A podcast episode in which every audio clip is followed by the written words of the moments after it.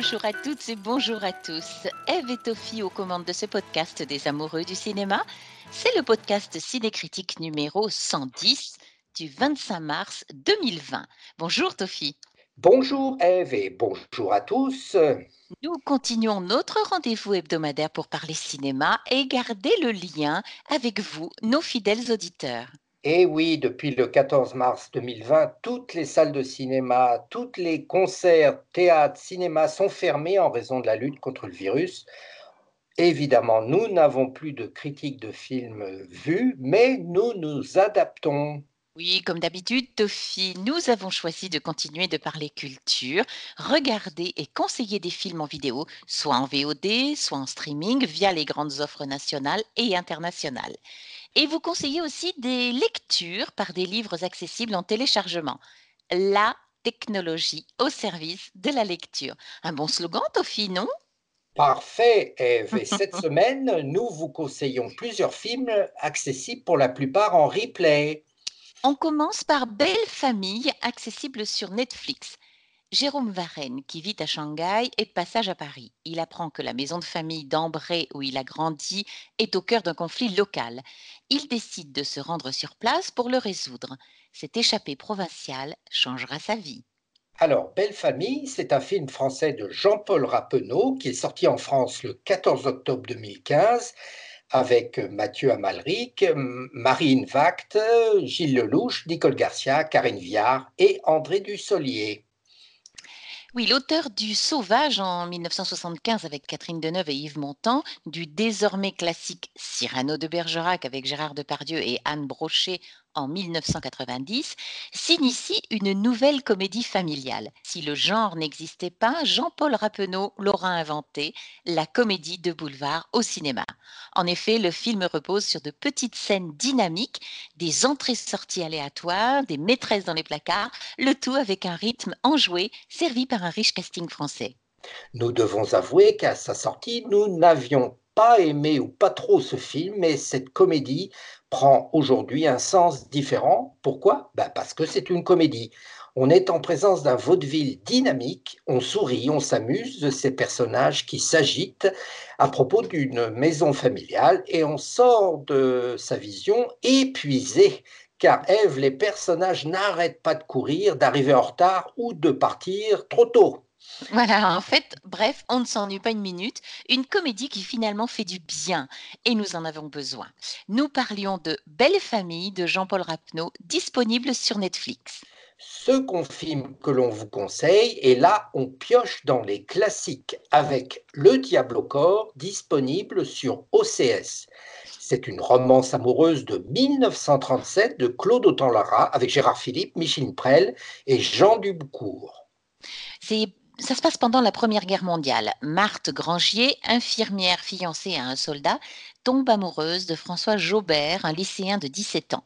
Leur amour passionnel va leur causer quelques ennuis.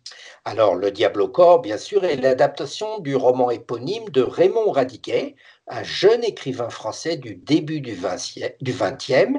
Il avait écrit Le Diable au corps alors qu'il n'était même pas âgé de 20 ans. Un auteur de talent qui disparut vite, né en 1903. Raymond Radiguet est décédé en 23. Ce roman, Le Diable au corps, a également bénéficié de deux autres adaptations, une version italienne avec Marco Bellocchio en 1986 et une version australienne avec Deville in the Flesh de Scott Murray en 1989. Pardon. Le film déclencha plusieurs polémiques lors de sa sortie. On parle bien sûr du premier, hein, Le Diable au corps, les journalistes faisant même circuler une pétition espérant ainsi l'interdire de diffusion. En effet, les spectateurs reprochaient au film d'être antimilitariste et d'inciter à l'exaltation de l'adultère. Et de plus, la jeune femme tombe amoureuse d'un jeune mineur. On rappelle que la majorité de l'époque était à 21 ans. Mais des artistes comme Jean Cocteau prirent la défense de Claude Autant-Lara en affirmant que si on insultait le film de cette manière, c'est qu'il était digne du livre. Claude Autant-Lara, avec la verve satirique qu'on lui connaît, s'est plus à critiquer le patriotisme bien pensant ainsi que l'hypocrisie de la bourgeoisie, avec beaucoup de subtilité et une belle lucidité en nous montrant une poignante histoire d'amour coupable et passionnée. Denise Gray est excellente dans le rôle de la mère de Marthe, rigide, qui ne pense qu'à sauver les apparences, tout comme Jean de Bucourt dans le rôle du père compréhensif mais ambigu de François. Mais bien sûr, évidemment, ce qu'on retient le plus de ce film, ce sont les interprétations du couple Gérard Philippe Micheline Prel. Gérard Philippe joue à la perfection le rôle d'un adolescent charmant mais veule Quant à Micheline Prel, toute jeune ici, elle joue le plus grand rôle de sa carrière en femme passionnée. Ils forment à eux deux un des plus beaux couples du cinéma français, si ce n'est le plus beau. Un film magnifique qui a un peu vieilli avec les années, mais qui fait partie des classiques du cinéma français qu'il faut avoir vu.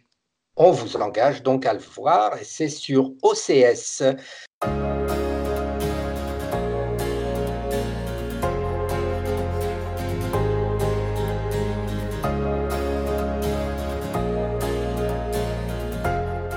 Troisième film cette semaine en diffusion classique sur Arte.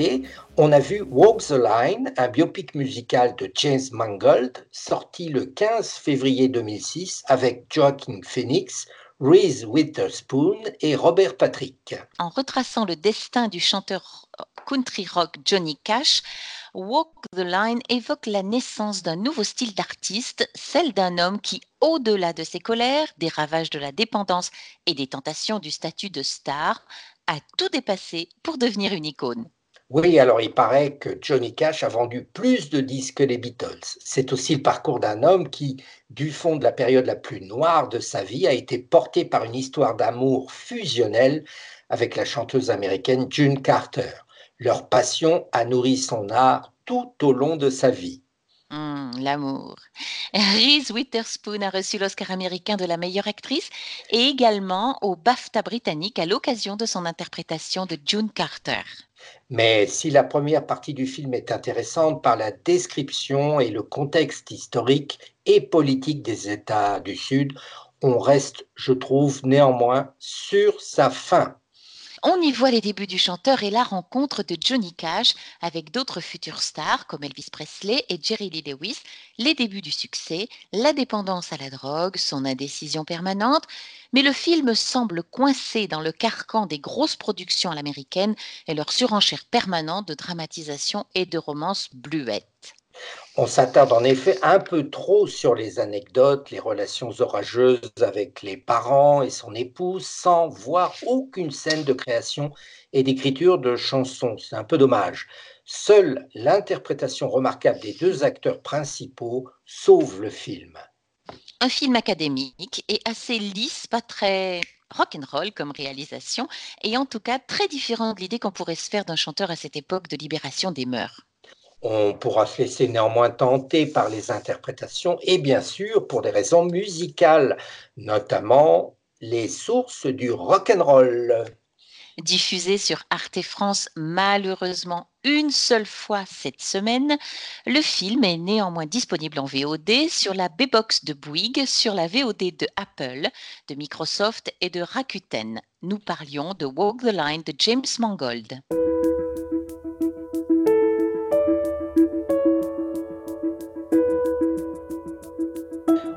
Passe au livre Ève et le temps du confinement étant propice à la lecture. Avec le magazine Trois couleurs, Ciné Critique vous conseille cinq romans d'amour à lire pendant le confinement, avec pour certains un lien avec le cinéma. Oui, Toffy, afin de vous aider à surmonter cette épreuve et en prévision d'heures de lecture enfiévrées, nous vous avons sélectionné cinq romans d'amour qui vous réchaufferont le cœur. Et si vous n'avez pas eu le temps d'anticiper la fermeture des bibliothèques, pas de souci, toutes nos suggestions sont disponibles en e-book et en livre audio pour certains. On commence avec euh, La chamade de François Sagan, sortie chez Stock en 1968.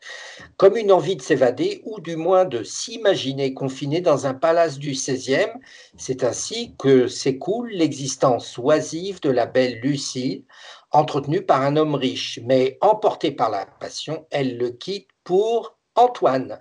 Dans le genre easy reading, Françoise Sagan, c'est le haut du panier de la littérature de gare. Si ses personnages sont souvent superficiels, tout son art tient à l'exploration sincère de la psyché de ces individus qui vivent dans la richesse et le spleen et qu'elle sait nous rendre infiniment attachants.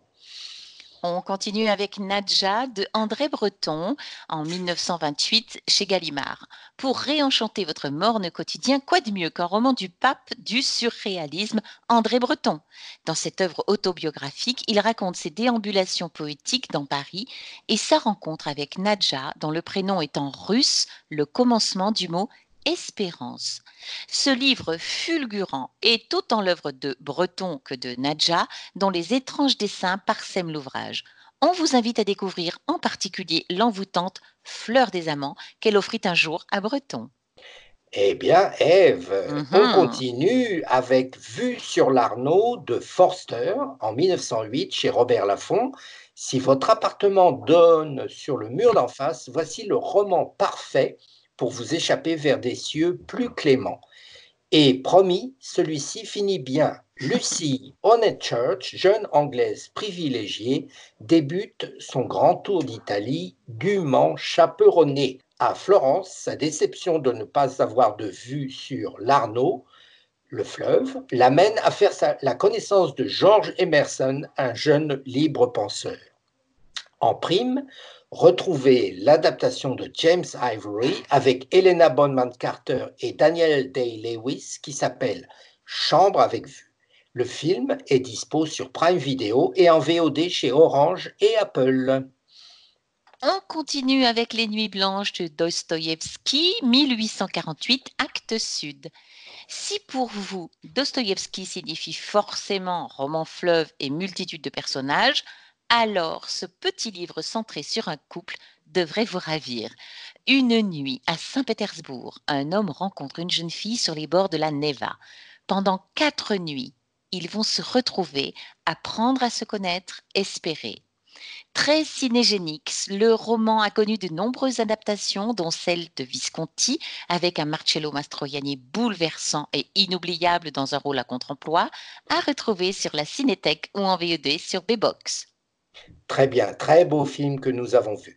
Et le dernier, Ève, c'est Belle du Seigneur de Albert Cohen, écrit en 1968 et paru chez Gallimard, le roman d'amour ultime, celui qui met à nu tous les autres. Ariane et Solal, couple mythique, n'a laissé personne indemne. Avantage, 1120 pages en poche, voilà de quoi tenir jusqu'à la fin du confinement. D'ailleurs, on est sûr que l'idée de vous y mettre, enfin, vous a traversé l'esprit pendant ces dernières 48 heures. Inconvénient, on va dire que c'est qui tout double. Croirez-vous encore en l'amour à la fin du confinement? Oui, oui, oui, oui, oui, je suis sûre. Avant de terminer notre épisode, on signale aux auditeurs que l'éditeur Gallimard offre un tarif exceptionnel en e-book sur certaines œuvres comme Le cœur de l'Angleterre, le nouveau roman de Jonathan Coe, prix du livre européen 2019, qui clôt le triptyque composé de Bienvenue au club et du Cercle fermé. Ces livres sont téléchargeables sur https www.leslibraires.fr en un seul mot www.leslibraires.fr et ensuite vous tapez le cœur de l'Angleterre. Et voilà, on a terminé Eve, on vous le rappelle, le podcast Ciné Critique c'est normalement toutes les semaines, le mercredi, toute l'information sur les sorties ciné, l'actualité du cinéma et de la culture en général et bien sûr les critiques de films. Et en fonction de l'actualité, comptez sur nous. Nous serons toujours là pour continuer à vous donner des infos sur le cinéma, vous conseiller des films et des romans. N'hésitez pas à parler de notre podcast autour de vous, de vous abonner et de le noter à partir de votre application préférée. Très très bonne semaine à toutes et tous et Et à, mercredi mercredi prochain. prochain.